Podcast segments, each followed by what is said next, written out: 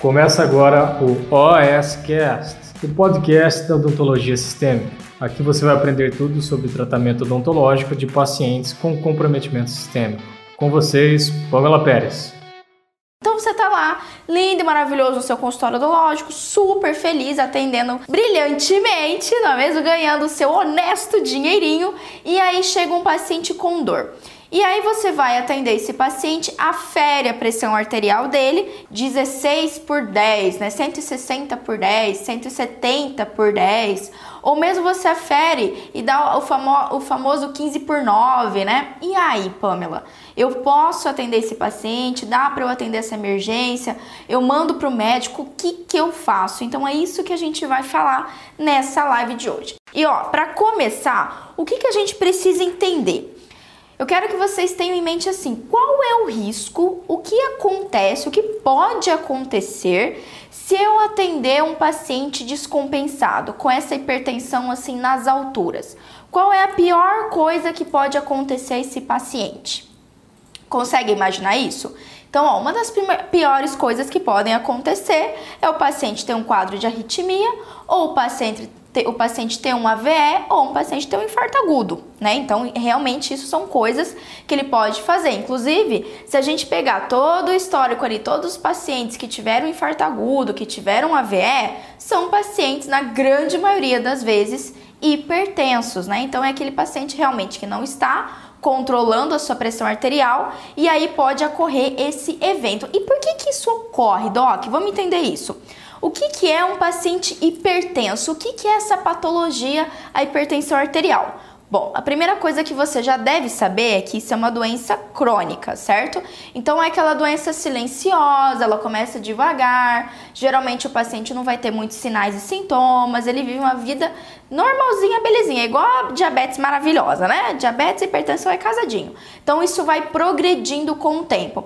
E basicamente uh, se dá fisiologicamente, né, na fisiopatologia dessa patolo da hipertensão, acontece ali, Doc, uma falha na regulação da constrição dos nossos vasos e das nossas artérias. Então vamos lá. A gente sabe que a gente tem toda essa cadeia vascular, artérias e vasos que irrigam todos os tecidos do nosso corpo. E aí, por N motivos, na verdade, eu vou dizer para vocês alguns motivos principais aqui.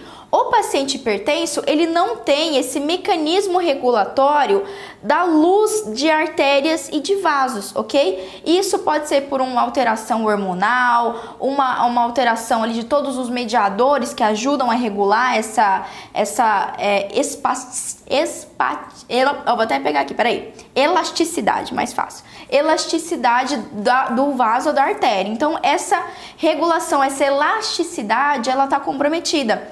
Então, nessa situação, quando o coração bombeia, enfim, e dependendo de vários outros fatores, é, isso fica comprometido e, consequentemente, numa situação extrema, uma artéria ou um vaso pode se romper, tá? Então vamos, vamos pegar essa hipótese. Digamos que normalmente a luz do meu vaso, da minha artéria, é essa daqui, né? Um paciente com hipertensão, tanto ele pode ter mais, geralmente é mais estreito isso daqui, então a, a, a, com o batimento cardíaco, essa artéria, esse vaso, ele não dá o relaxamento, ele não tem essa elasticidade, então ele tem essa falha. Conforme o paciente, por exemplo, faz uma atividade física ou ele, sei lá, passa por um momento de estresse, onde que ele tem um aumento do batimento cardíaco, enfim, eu tenho ali o coração bombeando sangue de forma muito mais brusca, muito mais intensa. E se eu tenho essa falha dessa elasticidade vascular, vascular isso sim pode se romper, pode lesionar esse vaso. Sem contar que se a gente é, somar, eu tô chovendo, se a gente somar a esse paciente hipertenso, ele ter uma diabetes ou ele ter a famosa arteriosclerose, facilmente eu tenho uma inflamação do tecido vascular. A diabetes ela causa isso. As, a arteriosclerose ela diminui ainda mais a luz vascular e aumenta ainda mais a pressão arterial. Então o meu risco é exatamente esse. Eu já tenho um paciente que eu não tenho essa elasticidade, essa resistência vascular bacana, tá legal? E aí ele sofre um estresse, ou ele faz um exercício extenuante, ou do nada ele resolve assim jogar uma bolinha bolinha no final de semana, há anos ele jogava, ou dar uma corridinha, enfim, e aquilo sobrecarrega essa esse vaso, essa artéria que está aí já enfraquecido com essa ausência de elasticidade. E por isso pode acontecer um episódio, um AVE ou infarto agudo. A diferença de um AVE é que eu tenho um rompimento ou uma obstrução de uma artéria ou de um vaso cerebral, ok? E quando a gente tem um infarto agudo do miocárdio, eu tenho esse rompimento ou esse bloqueio da, da corrente sanguínea numa artéria coronária. Então, realmente são patologias graves, não se deve apenas à hipertensão, mas eles estão muito, muito ligados. Então, praticamente, quase que unânime, de forma unânime, assim, o paciente que sofreu um AVE ou um infarto agudo, ele é um paciente hipertenso, tá legal? E aí, docs, ó, só pra gente saber aqui. Bom, uh, causas da hipertensão. O que pode levar a essa fragilidade vascular, essa falta de elasticidade das artérias e dos vasos, né? É, paciente obeso, exatamente por causa do acúmulo de placas gordurosas, digamos assim, que é a arteriosclerose, álcool, uma dieta rica em sódio. Por quê, Pamela, rica em sódio? Porque esse mecanismo de elasticidade, de contração da, da artéria e dos vasos, ela fica comprometida se a gente tem alterações, por exemplo, em sódio e potássio. Por quê? Um paciente que come, é, que ingere muito sódio, o organismo ele tem que equilibrar essa quantidade de sódio aí. E geralmente ele retém líquido, né? Ou, a gente fica com mais sede, a gente bebe mais água. E quanto mais volume sanguíneo, mais resistência eu faço nessas artérias, tá certo? Então alguém que consome muito sódio, junta aí, ó, não faz exercício físico, né? Tem ali um acúmulo gorduroso, um processo inflamatório vascular, por causa do alcoolismo, por causa de uma dieta inadequada, obesidade, por causa da diabetes, então isso fica muito mais comprometido e a chance realmente de complicações graves são muito maiores, né? Além disso, a gente também tem alterações hormonais, como a síndrome de Cushing, ou paciente que faz uso de longos períodos, aí uso crônico de corticoide, também, Doc, olha que interessante, uso crônico de AINES. Eu sei que quem já me acompanha aqui sabe que eu, assim, eu faço o terror, para mim é o terror AINES. E eles também, longos períodos do uso de AINES ou mesmo contraceptivos orais, a literatura mostra que sim, tem uma ligação ali com os quadros hipertensivos, tá certo? Além também, Doc, de doenças da tireoide, doenças das glândulas adrenais, alterações hormonais, como a gente citou qualquer alteração nesse mecanismo regulatório das artérias e dos vasos. Então, vocês lembram que a gente na época da faculdade que a gente é, estudou sobre a angiotensina, né, que é um hormônio que vem lá dos rins, enfim, e ajuda exatamente nessa regulação da elasticidade vascular. Então, tudo isso, se estiver em desequilíbrio, pode levar a quadros hipertensivos. O que a gente tem, assim, no Brasil de mais é, digamos assim, mais comum é uma dieta inadequada, ok? Rica em sódio, principalmente, obesidade, né? Então, aquele paciente que não tem hábitos de vida saudáveis, não faz exercícios físicos, né? Não, não mantém uma saúde do coração, fica muito tempo ali sentado, né? Ou seja, parece muito cara de dentista isso, né? Passa o dia inteiro sentado, então fica o dia inteiro sentado, então não tem, é, não trabalha essa elasticidade vascular e tudo mais, além de diabetes também, fumo, já tava me esquecendo, então o abuso, o, o próprio fumo, o álcool, eles vão prejudicar essa, vão fazer essa, digamos assim, essa fragilidade vascular e por aí vai, ok? Então, e por aí vai. Bom, seguindo aqui então, o que é considerado uma pressão arterial. Então você já entendeu como que é o mecanismo e agora vamos entender o que é um paciente hipertenso, não hipertenso, obviamente, e um paciente hipertenso descompensado. Então, ó, eu vou abrir aqui um artigo da Diretrizes para Cuidados Primários em Hipertensão nos países de língua portuguesa, ou seja, o Brasil. Então esse artigo é bem bacana, é um artigo brasileiro. Quem aí tá na minha lista depois vai receber ele. Ele é um artigo, é um guideline agora de 2017, então ele não é, ele é mais, ele é recente. E aí tá aqui, ó, ele coloca a classificação da pressão arterial.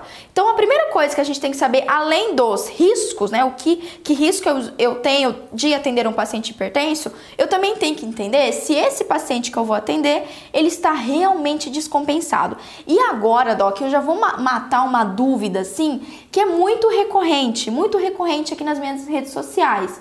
Eu recebo, assim, casos clínicos de colegas que mandam para mim é, sobre um atendimento, sobre um paciente e que falam, Pamela, ele teve um pique hipertensivo. E aí quando eu vou ver, não é um pique hipertensivo, não é uma hipertensão em um estágio muito grave, um estágio assim que o paciente está muito instável, muito descompensado. Então essa é a primeira coisa que a gente tem que ter em mente, existe essa variação, tá legal? Então vamos seguir aqui. Por exemplo, um paciente com a PA normal é um paciente que vai apresentar ali a PA é, menor ou igual de 120 por 80. Isso todo mundo já sabe, 12, o famoso 12 por 8. Bom, conforme vai subindo, a gente vai classificando o paciente hipertenso. Então, por exemplo, um paciente pré-hipertensão, ou seja, foi lá, aferiu, é, geralmente é uma ou uma ou mais aferições no mesmo período do dia. Tem vários mecanismos diagnósticos da hipertensão, tá legal, Doc? A gente não vai frisar muito aqui hoje, mas digamos assim, 12 por 8 é o padrão, chegou ali a 139 por 89, 139 por 89, eu considero um paciente pré-hipertenso, tá legal? Então esse é um paciente pré-hipertenso. Chegando ali nos 14 por 9, vamos colocar assim. Então, inclusive, eu já recebi relatos de casos de colega que aferiu, que viu que o paciente estava com uma pressão assim, quase 14 por 9, e ficou muito assustado e deixou de atender esse paciente, o que é mais grave, docs. Na verdade, esse é um paciente pré-hipertenso. Sim, ele tem uma patologia, a pressão arterial dele não está perfeita, só que é, não está numa situação muito descompensada, uma situação grave uma situação que se eu atender esse paciente vai ter ali um quadro de AVE infarto agudo, entendeu? E vamos aumentando. Então passou disso, acima aí de 14 por 9 até 159 por 99, a gente considera um hipertenso estágio 1, tá? Então só para lembrar, aqui sim eu tenho um paciente considerado realmente hipertenso e olha até onde vai a pressão arterial dele, quase a 16 por 100, 160 por 100, tá legal? Então, sim, é uma pressão arterial alta, mas ainda assim ele é um paciente hipertenso estágio 1, doc. 1 não é o estágio mais grave da hipertensão. Pamela, então qual que é o estágio mais grave da hipertensão? Estágio 3, onde o paciente tem uma pressão arterial maior que 180 por 110. Tá legal? Um paciente 180 por 110 é um paciente hipertenso descompensado e grave. E aí você já anota, é nessa pressão, é exatamente essa pressão arterial que é o nosso limite de atuação odontológica. Tá legal? Então, maior que 180 por 110, a gente não vai atender no consultório odontológico de forma alguma, mesmo numa emergência. Nesse caso, o que, que a gente faz, Pamela? A gente medica o paciente para dor, ok? E encaminha ele imediatamente para um pronto atendimento médico. Beleza, Doc, isso é a orientação que a gente tem na literatura. Bom, vamos seguir aqui. Então, até 180 por 110, daí para baixo, eu consigo atender esse paciente. Pamela do céu, você é louca. Quem acha que eu sou louca, manda um hashtag Pamela louca aqui pra mim. Manda aqui pra mim o hashtag Pamela louca. Pamela, você é louca de atender um paciente com uma pressão 17? Você vai fazer isso? Não sou só louca como eu atendo. Então, realmente, eu não sou só louca, né? Não sou louca, mas eu atendo, gente. Não, não é que eu vou atender, eu atendo toda semana paciente assim, ok? Inclusive, grande parte dos meus pacientes, quase todos, são pacientes hipertensos. E aí, o que, que eu faço? Qual é o meu manejo para eu conseguir atender um paciente nessa forma e ter segurança no meu atendimento? Então, vamos lá, ok? Bom, deixa eu seguir aqui. Tá, primeira coisa que a gente tem que saber. Ó, anota esse dado que ele é importante. De 15 a 20% dos pacientes hipertensos tem o que a gente chama de síndrome do jaleco branco. Guarda isso daí. Por quê? Você viu ali que existem estágios de hipertensão. Normopressão, né? O paciente de boa, pré, é, pré, é, pré-hipertenso, hipertensão estágio 1, estágio 2, estágio 3, tá certo? Então, do estágio 3, estágio 2, estágio 1 eu consigo atender. Agora presta atenção, Doc, vamos começar a dar os pulos do gato aqui. Se de 15 a 20% dos pacientes com hipertensão têm síndrome do jaleco branco, o que isso quer dizer? Quer dizer que às vezes esse paciente ele consegue manter a pressão arterial dele boa. Ele toma medicação, ele se cuida, ele está controlando a alimentação, mas hora que ele entra, mais hora, mas hora que ele entra no consultório odontológico e vê a gente lá todo de branquinho, todo jalequinho, papapá, tá feita a desgraça. Por quê? Porque isso gera nível de ansiedade. Isso é um ponto muito, muito importante. Grande parte isso eu vejo nos meus atendimentos, tá? Não é uma coisa que eu só vejo em artigo. O artigo também mostra pra gente. Mas isso eu vejo assim diariamente nos meus atendimentos. Pacientes hipertensos, a hipertensão em si só, ela está muito ligada a quadros de ansiedade de estresse, de medo do atendimento odontológico. Olha a importância disso. Então aqui é a sua primeira dica para determinar se vale, se dá ou não para eu atender, ou melhor, para eu adequar o meu manejo, doc. Porque ó, vamos lá. Chegou no meu consultório odontológico, eu vi que a pressão dele tá lá 16 por tantas, né? 163 por 94, tô chutando aqui. Tá alta a pressão arterial dele, eu sei que tá alta, né? Ele pode estar tá tendo um pique hipertensivo exatamente por causa do nível de medo e ansiedade. Pamela, como que eu diferencio se realmente é medo ou se é um paciente que não está compensando a patologia dele?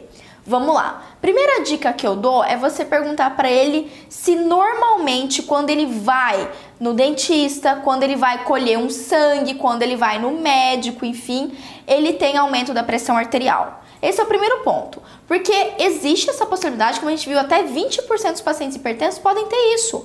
Eles podem ter picos hipertensivos apenas por estarem ali perante é, um atendimento odontológico. E quando a gente fala assim, ah, é síndrome do jaleco branco, não é porque o seu jaleco é branco exatamente, isso é só um nome que se dá a profissionais de saúde.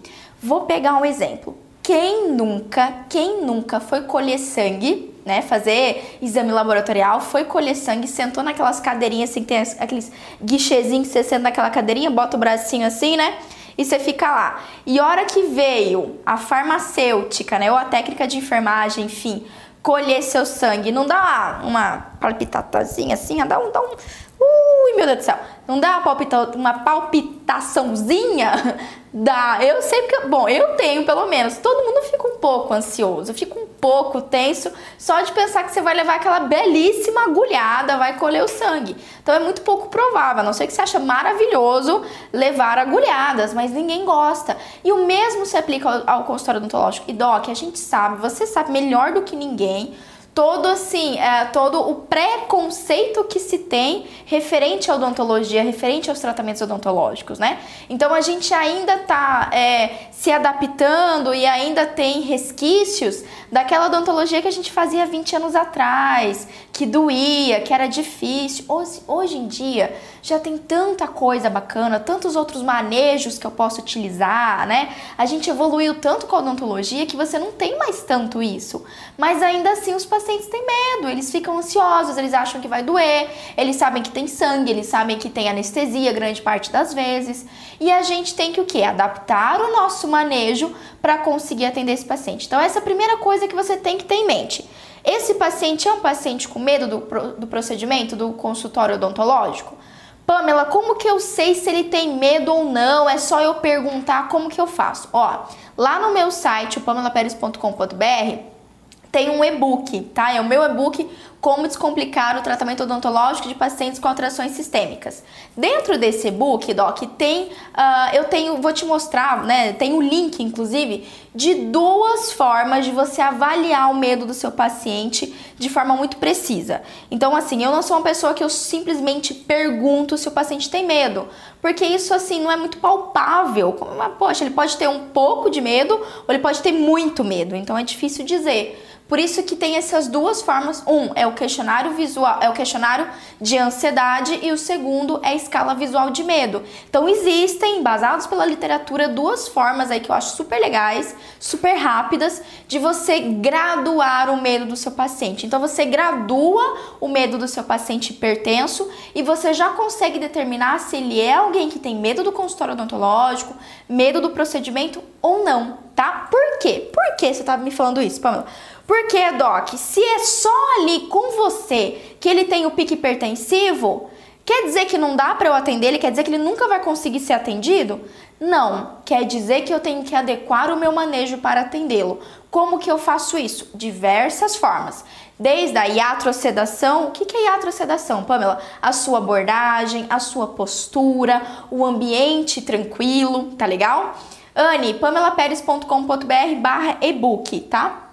Então, você adequar o seu ambiente de trabalho, você ter uma postura de tranquilidade, uma voz, passar essa segurança para o paciente, isso a gente chama de iatrosedação, né? O ambiente limpo, organizado, ele se sentir à vontade, né? Ele saber que ele pode confiar em você. Isso é uma das formas. Outras formas, uma forma inclusive que eu uso muito, sedação leve, doc. Utilizar um ansiolítico, porque exatamente é essa ansiedade, é esse medo que pode estar levando ao pico hipertensivo, tá legal? Então, se ele tem esse pico só no seu consultório odontológico, então você tem que adequar o atendimento para poder atender esse paciente, tá legal?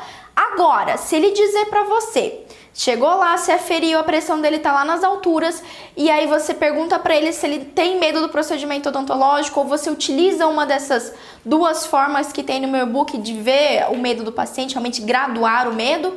E você nota que ele é um paciente assim tranquilo, que ele não tem medo do procedimento odontológico, que ele já extraiu outros dentes, que ele já fez várias outras restaurações. Então realmente existe a chance de ele estar descompensado. Por quê? Talvez o não uso da medicação no horário correto, ou talvez ele faz a medicação, mas ele é um paciente que não, tem, não mantém hábitos de vida saudáveis, ele ainda está comendo um monte de embutido, está comendo um monte de alimento cheio de sal, cheio de sódio, ou ele ainda fuma, ou ele ainda bebe, né? Aquele combo churrasco, cerveja e cigarro, né? É o típico combo do homem brasileiro, né? Então, quase grande parte, não só do homem, das mulheres também. Então, grande parte da nossa população brasileira gosta de cigarro, álcool e churrascão. E são os três fatores aí que estão muito ligados a quadros hipertensivos, né? A, a hipertensão arterial, tá legal? Então, você também tem que ver isso. Outra situação que pode estar acontecendo uma terceira situação, então a primeira, como a gente falou, é a ansiedade realmente do procedimento odontológico. A segunda, um paciente que realmente não está fazendo a medicação no horário, então ele não está se, alimentando adequadamente. E aí? Aí essa é a segunda hipótese. E a terceira hipótese, que inclusive foi tema de uma live de discussão de caso clínico, vai lá e dá uma olhadinha, Doc, na live. Deixa eu até pegar aqui, ó. A live foi a, foi a número 1, um, a live? A número 1 um ou número 2? Eu acho que foi a live número 1 um de discussão de caso clínico. Uma das coisas que podem também levar à descompensação é interações medicamentosas. Então, inclusive nesse artigo aqui, ó, vou até descer, olha só o que esse artigo fala, muito, muito massa esse artigo. Deixa eu pegar aqui, não, tá mais para baixo. Nananana, nananana. Pá, pá, pá, pá, pá. Aqui, ó. Razões possíveis para o controle inadequado da pressão arterial. Então, se você eliminou o medo, a gente tem que ver quais são as outras possibilidades. Por exemplo, quando o paciente não mantém a dieta, abusa de álcool e tudo mais, como falei.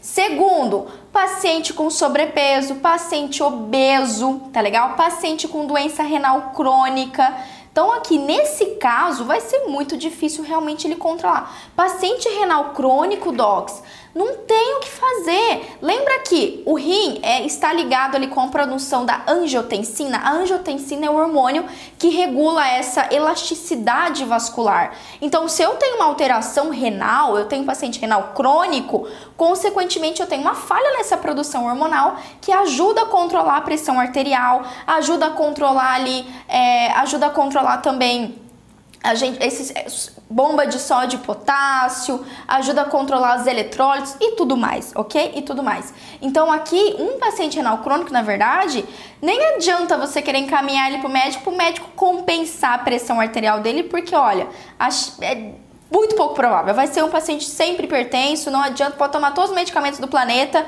Se ele é um renal crônico, é muito mais difícil manter a pressão dele controlada, tá legal? E olha só que interessante, uma quarta hipótese, né? O uso, né, como eu citei, de interações de drogas, interações farmacológicas. E entre os medicamentos que podem causar interação com os medicamentos antihipertensivos são os AINES, os maravilhosos anti-inflamatórios não esteroidais, corticosteroides, descongestionantes, tá? aquele paciente que adora ficar enfiando aquele descongestionante no nariz o tempo todo, né?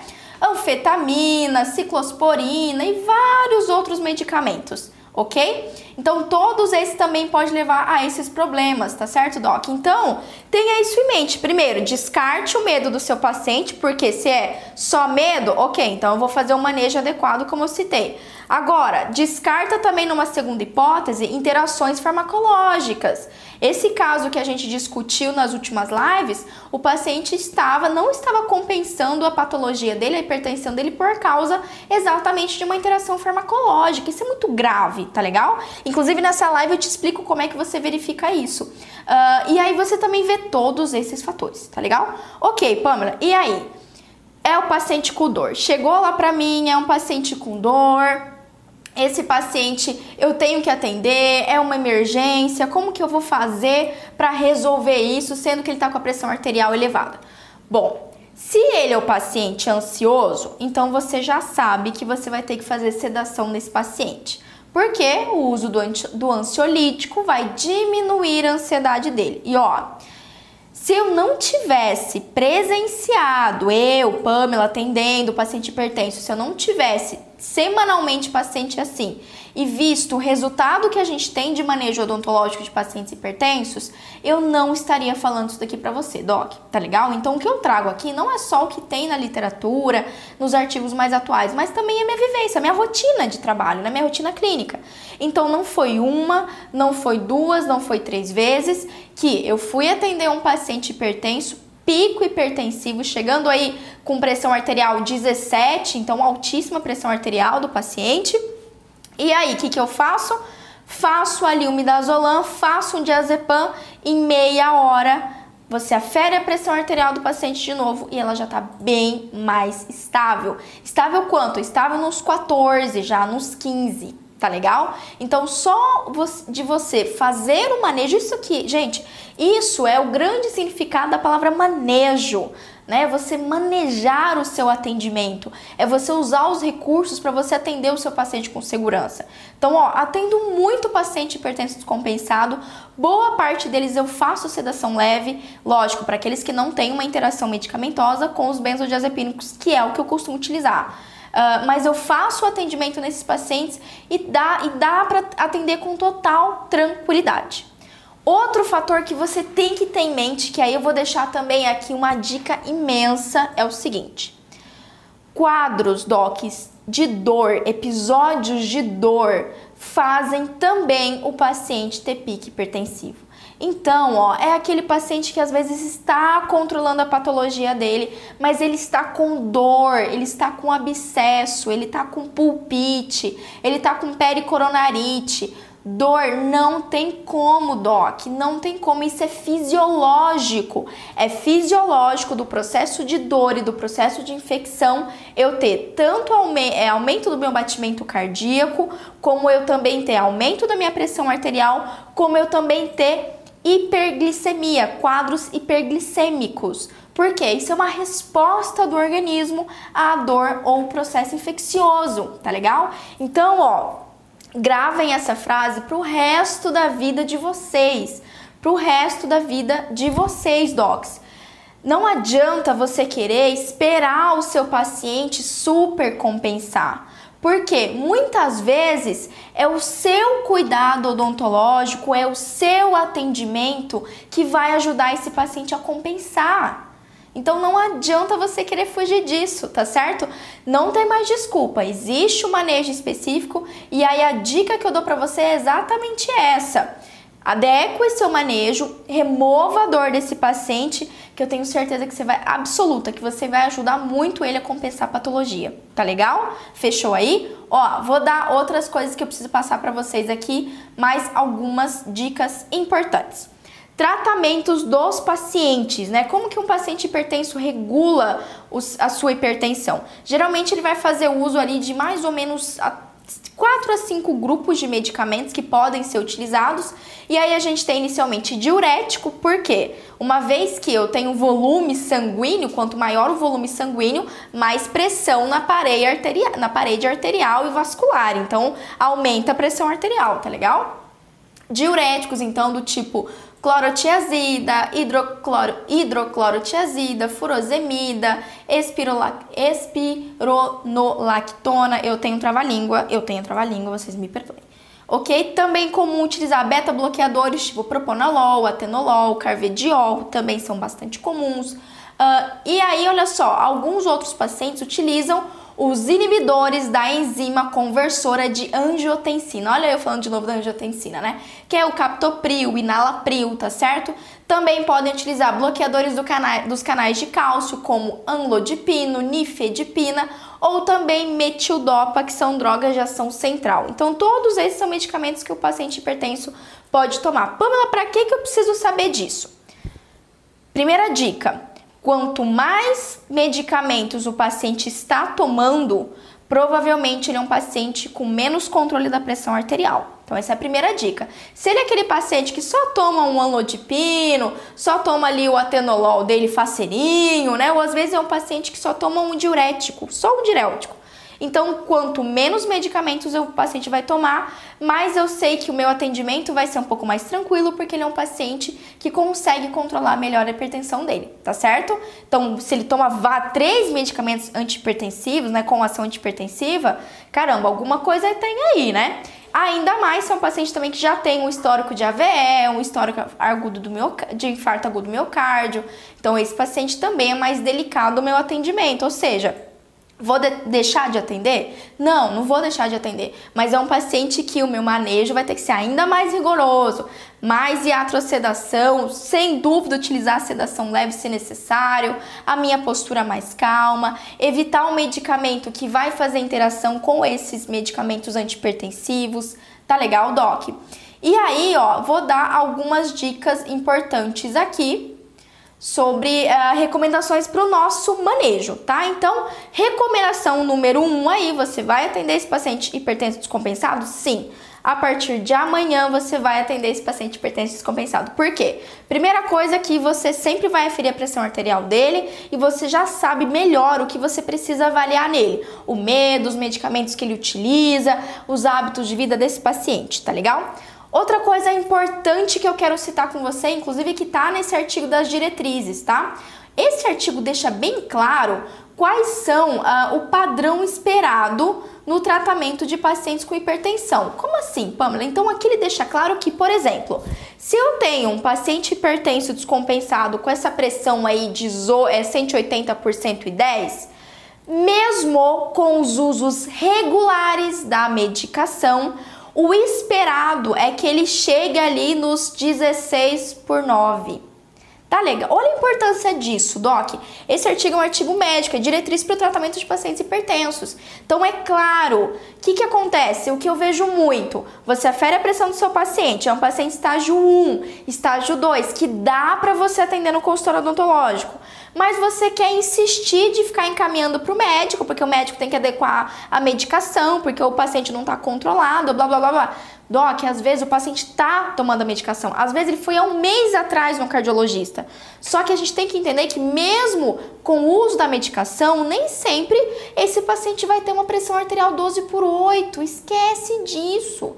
Esquece, gente. Pessoas com vai chegando na idade, com o avançar dos anos, é meio é natural, de certa forma, é fisiopatológico ali do envelhecimento eu ter um quadro hipertensivo. E mesmo que o paciente ele faça uso dessa medicação, vai ser muito difícil ele chegar no 12 por 8. Ó, oh, só para você ter ideia, você já não ouviu, isso eu já ouvi, e você já deve ter ouvido de paciente que fala assim, doutora, eu nem posso ficar com a pressão arterial 12 por 8.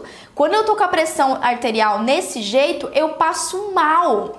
Quem aqui já ouviu isso? Se você ouviu isso, deixa aqui embaixo para mim se isso já aconteceu com você. Eu já ouvi isso várias vezes. É lógico, gente, é um paciente que normalmente, digamos assim, é o padrão dele ter uma pressão arterial ali 15 por 9, 16 por 9, enfim, com a medicação, se ele cair muito a pressão arterial dele, é, é perigoso ele se sentir mal mesmo. Ele, no caso, 12 por 8 para ele é um quadro de hipotensão. Tudo bem? Então não justifica. Você tem que avaliar o seu paciente, realmente saber se ele está descompensado por N outros motivos ou porque ele não está realmente cuidando da patologia dele, mas adequar o seu manejo para o seu atendimento, beleza?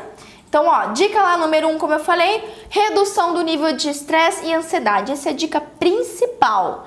Avalie o medo do seu paciente hipertenso. Se você notar que ele tem um nível de ansiedade, não precisa ser um super medo não, tá? Se ele for intermediário, ele fica um pouco ansioso, fica um pouco tenso. Ai, doutora, é, dá, dá aquela coisa na gente, né? Enfim, se ele já, você vê que ele já tem, se expressa dessa forma, já é indicativo de sedação leve, tá legal? Já é indicativo de você fazer uma sedação leve.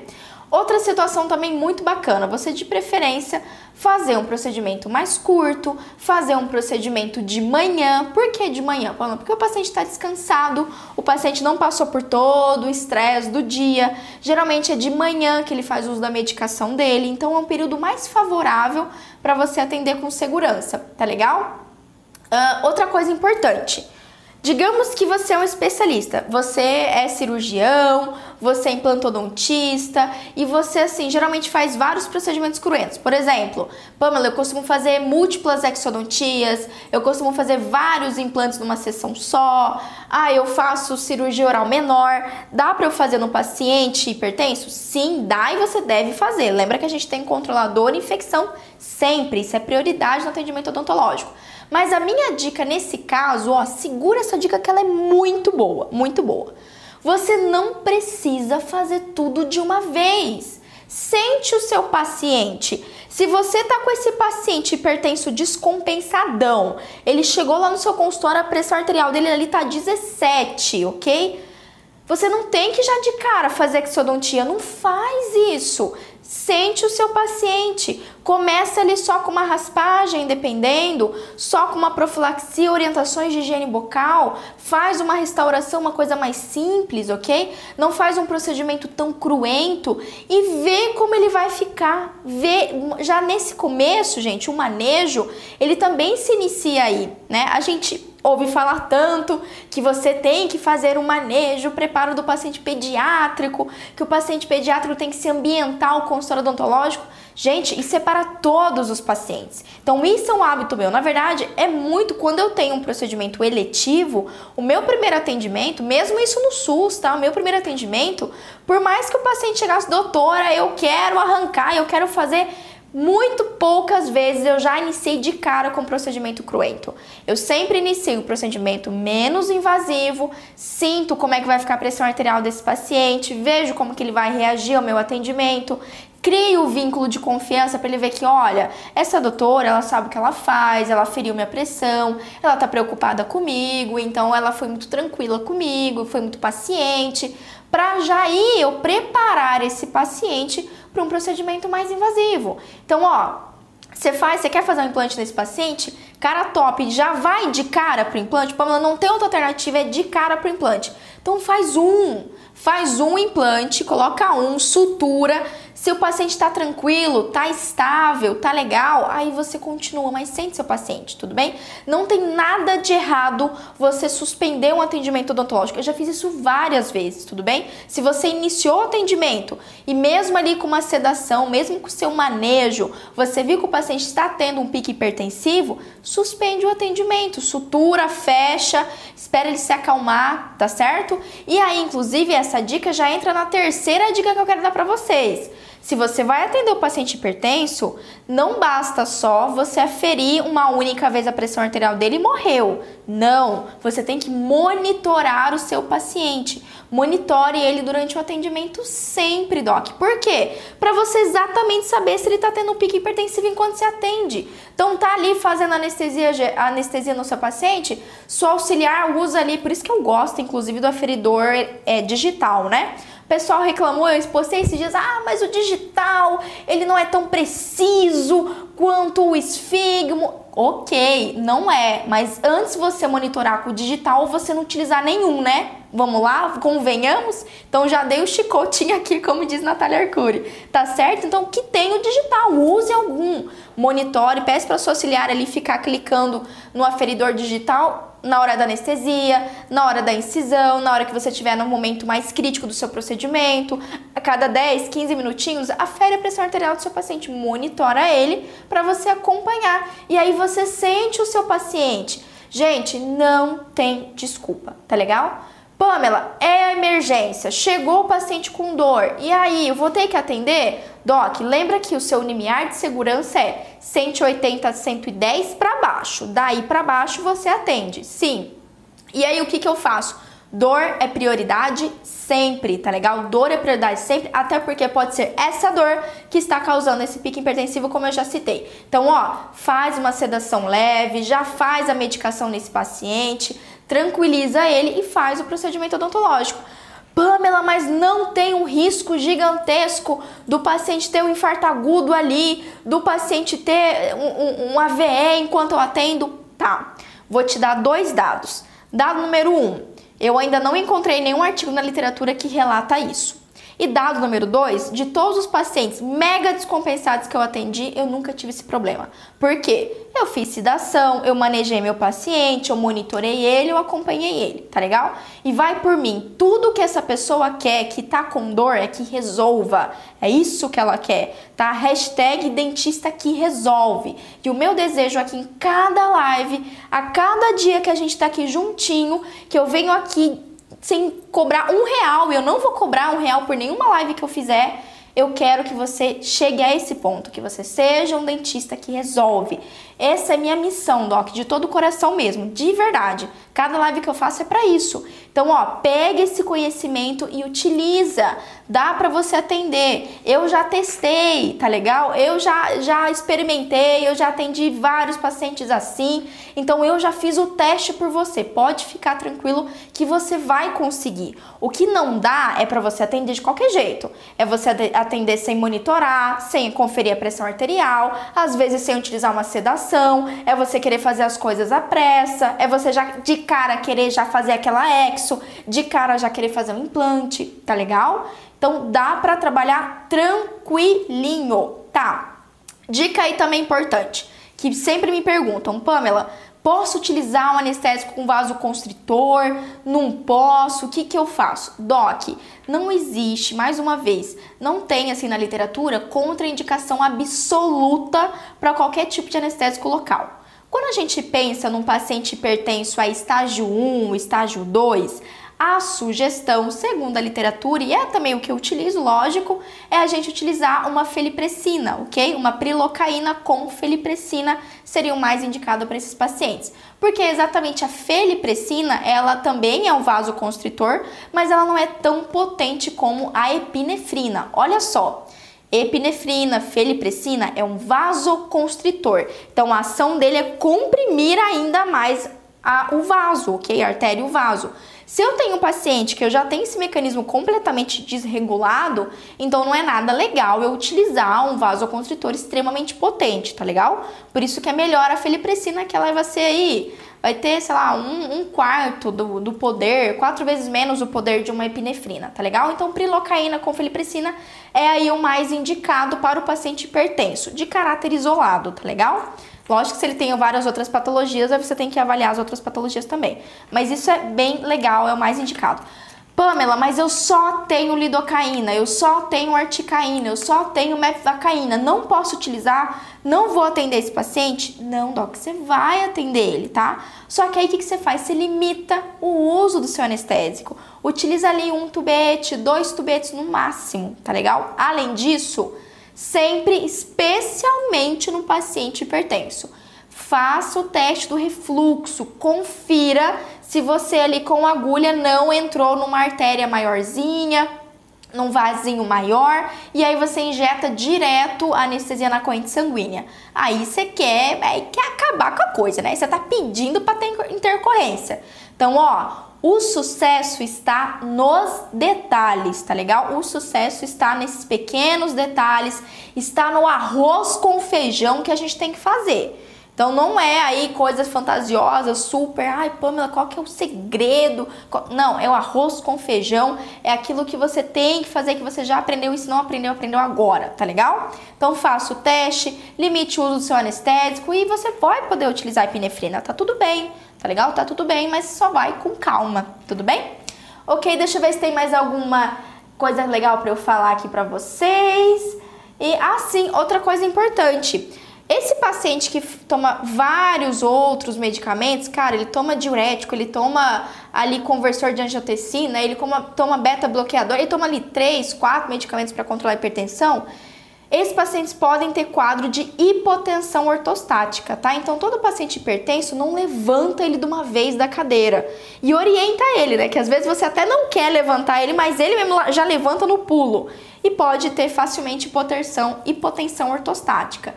Então mantém ele, não deita ele tanto, deixa ele mais em 45 graus e a hora que você terminar o procedimento, você explica para ele, olha, seu João, fica, fica deitadinho um pouquinho, eu vou levantar a cadeira e a cadeira vai levantar o senhor. Então não precisa fazer esforço para levantar, fica aí sentado um pouquinho, tranquilo, enquanto eu termino de finalizar aqui a receita do senhor.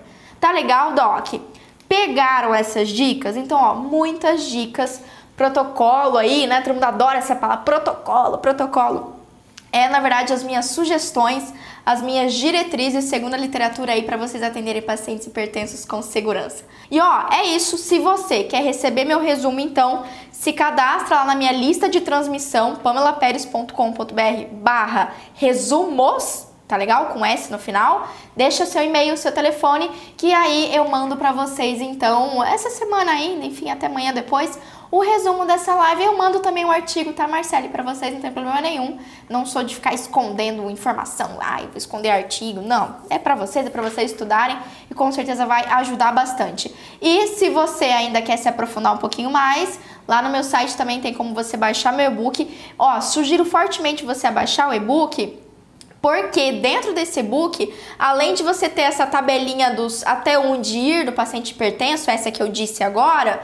você também vai ter lá as duas formas de você avaliar o medo do seu paciente. Então, tanto a escala visual de medo como questionário de ansiedade. Você tem os dois de graça, é só você. No e-book tem o link. Você clica no link e já faz o download diretão, tá legal? Vou aproveitar e dar esse último recado para você. Se você tem algum caso que você tá com dúvida, chegou um paciente com uma qualquer alteração sistêmica e você não sabe exatamente o que você faz, você está planejando esse caso, ou mesmo um paciente que você já atendeu, um caso que você já atendeu e que assim você acha interessante compartilhar para os colegas, ou você ficou com dúvida no atendimento, o que, que você faz? Você me manda um e-mail para suporte@pamelaperes.com.br, manda o relato desse caso e aí as nossas lives de quinta-feira, ultimamente, né? tem sido exatamente para discutir esses casos clínicos. Então, assim, eu tenho um banco de casos clínicos de pacientes que eu atendi, mas eu acho que é muito mais interessante, né, a gente ter casos novos e eu discutir o seu caso. Eu acho que eu vou conseguir te ajudar ainda mais se eu pegar o seu caso e junto a gente discutir. Pamela hashtag maluquinha.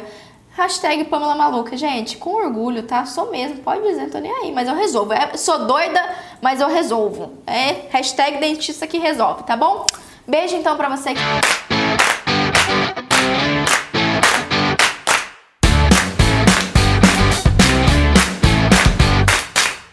Você ouviu o OSCast, o podcast da odontologia sistêmica. Se você gostou desse episódio, tem muito mais nas nossas redes sociais. Siga-nos no Instagram, arroba Pamela P. Pérez, e no nosso canal do YouTube, Pamela Pérez. A gente se vê na próxima. Um abraço, até mais.